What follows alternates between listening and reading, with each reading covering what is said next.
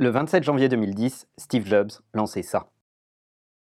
Ça fait 10 ans que l'iPad est sorti. On va voir ensemble quels sont les secrets derrière le lancement d'un produit aussi innovant. Alors revenons d'abord en chiffres sur l'iPad. L'iPad, c'est 400 millions d'unités vendues à fin 2018. C'est 15 millions d'unités vendues dans les 9 premiers mois du lancement. À titre de comparaison, il a fallu à l'univers Microsoft et des tablettes PC à peu près 10 ans pour en vendre 15 millions. Si vous suivez la chaîne depuis un moment, vous savez que j'utilise un iPad dans mon quotidien. Si vous ne suivez pas la chaîne, je vous encourage d'ailleurs à aller vous abonner. C'est gratuit. Et j'aimerais vous parler de mon usage de l'iPad dans mon quotidien. Alors, j'ai dans mon univers euh, tous les jours un MacBook, un iPad et un iPhone. Donc oui, c'est un univers Apple. Euh, qu'est-ce qui différencie ces différents euh, usages? Pour moi, le MacBook, c'est vraiment mon outil de travail. quand je sors mon MacBook, c'est vraiment que je vais bosser, que je vais être concentré, je vais le relier à un écran externe. C'est vraiment associé au taf. L'iPhone, c'est vraiment plutôt un outil de réseaux sociaux et de communication en général. Donc, je vais m'en servir euh, vraiment rapidement. Euh, toute la journée sur une euh, petite intensité mais très régulière. Et l'iPad, c'est celui qui ne me quitte jamais, que j'ai toujours avec moi. C'est vraiment par là que je passe du temps à lire des contenus, à lire des livres, à euh, absorber de l'information, et c'est euh, celui qui ne me quitte jamais. Remettons-nous à l'époque et dans le contexte du lancement de l'iPad, on est en 2010, les smartphones existent, l'iPhone est déjà lancé, et les ordinateurs portables existent. Et il y a au milieu une catégorie un peu étrange qu'on appelle les notebooks ou les tablettes PC. Il y a deux visions qui s'affrontent. Première vision, celle de Bill Gates et de Microsoft en général.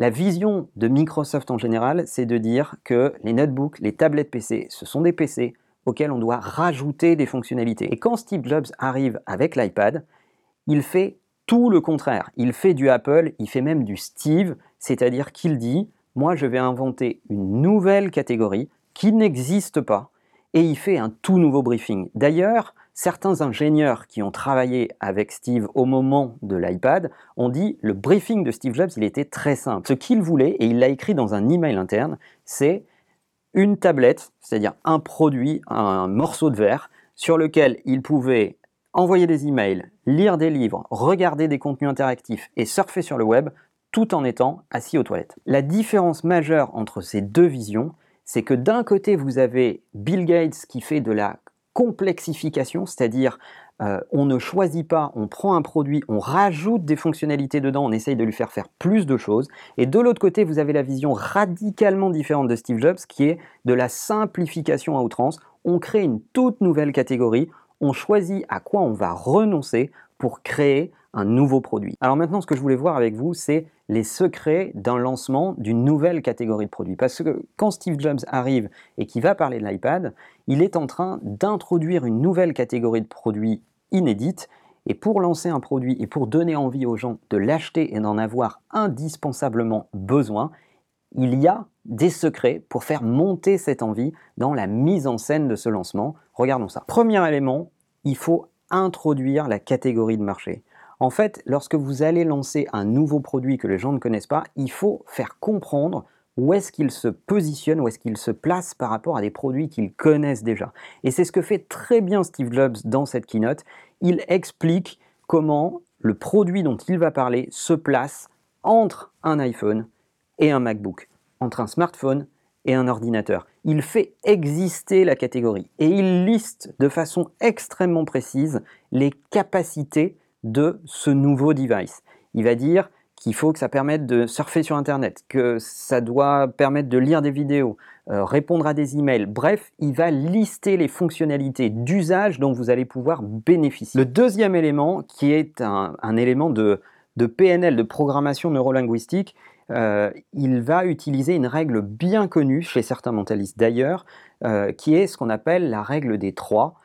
Chaque fois qu'il va lister des choses, il y aura trois éléments et que trois éléments. Lorsqu'il va parler de produits, il va parler d'iPod, d'iPhone et de Mac. Lorsqu'il va parler des concurrents, il va parler de Nokia, de Samsung et de Sony. Et à chaque fois, il n'y a que trois éléments. Pourquoi? Parce que d'après toutes les études, on sait que le cerveau humain va stocker plus facilement une information lorsqu'il est dans un, un, triptyque, lorsqu'il a trois points de repère. Et si vous regardez toute la keynote, systématiquement, lorsqu'il positionne euh, cette, euh, cette catégorie, il la positionne entre deux autres catégories pour que dans la tête, vous ayez un schéma mental qui dise, OK, il y a un smartphone, il y a cette nouvelle catégorie, on ne sait pas encore que ça s'appelle un iPad, et il y a les MacBooks. Cette règle de 3 est respectée tout au long de la keynote. Troisième élément, c'est ce qu'on appelle la vision.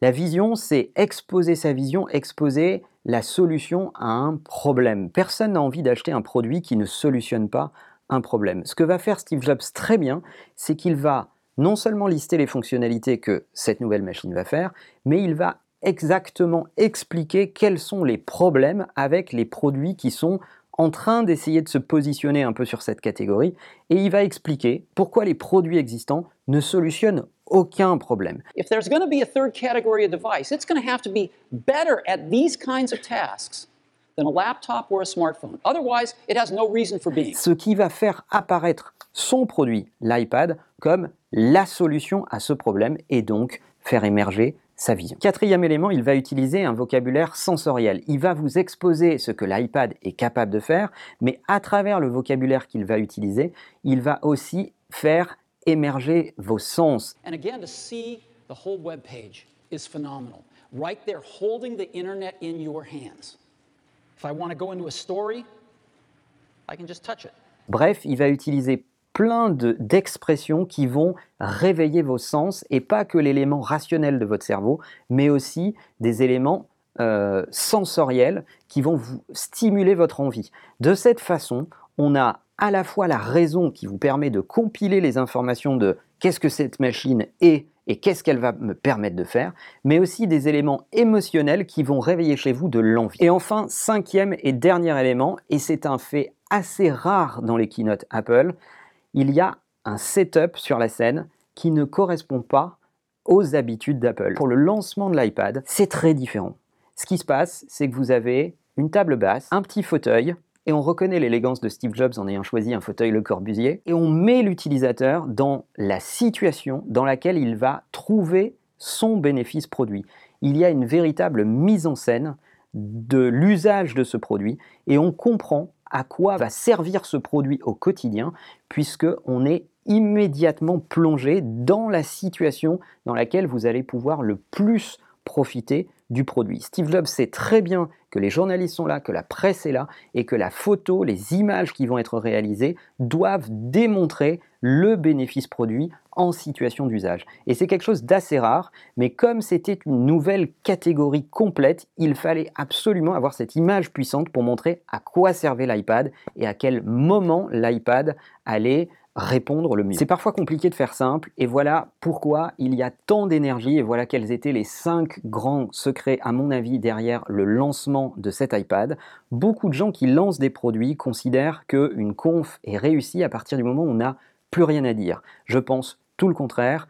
Un bon lancement produit, c'est comme le design, c'est quand il n'y a plus rien à enlever. Voilà, j'espère que cette vidéo vous aura plu. N'hésitez pas à me partager vos avis, vos commentaires juste en dessous, à partager cette vidéo avec les gens que ça peut intéresser et n'hésitez pas à vous abonner à la chaîne. À bientôt.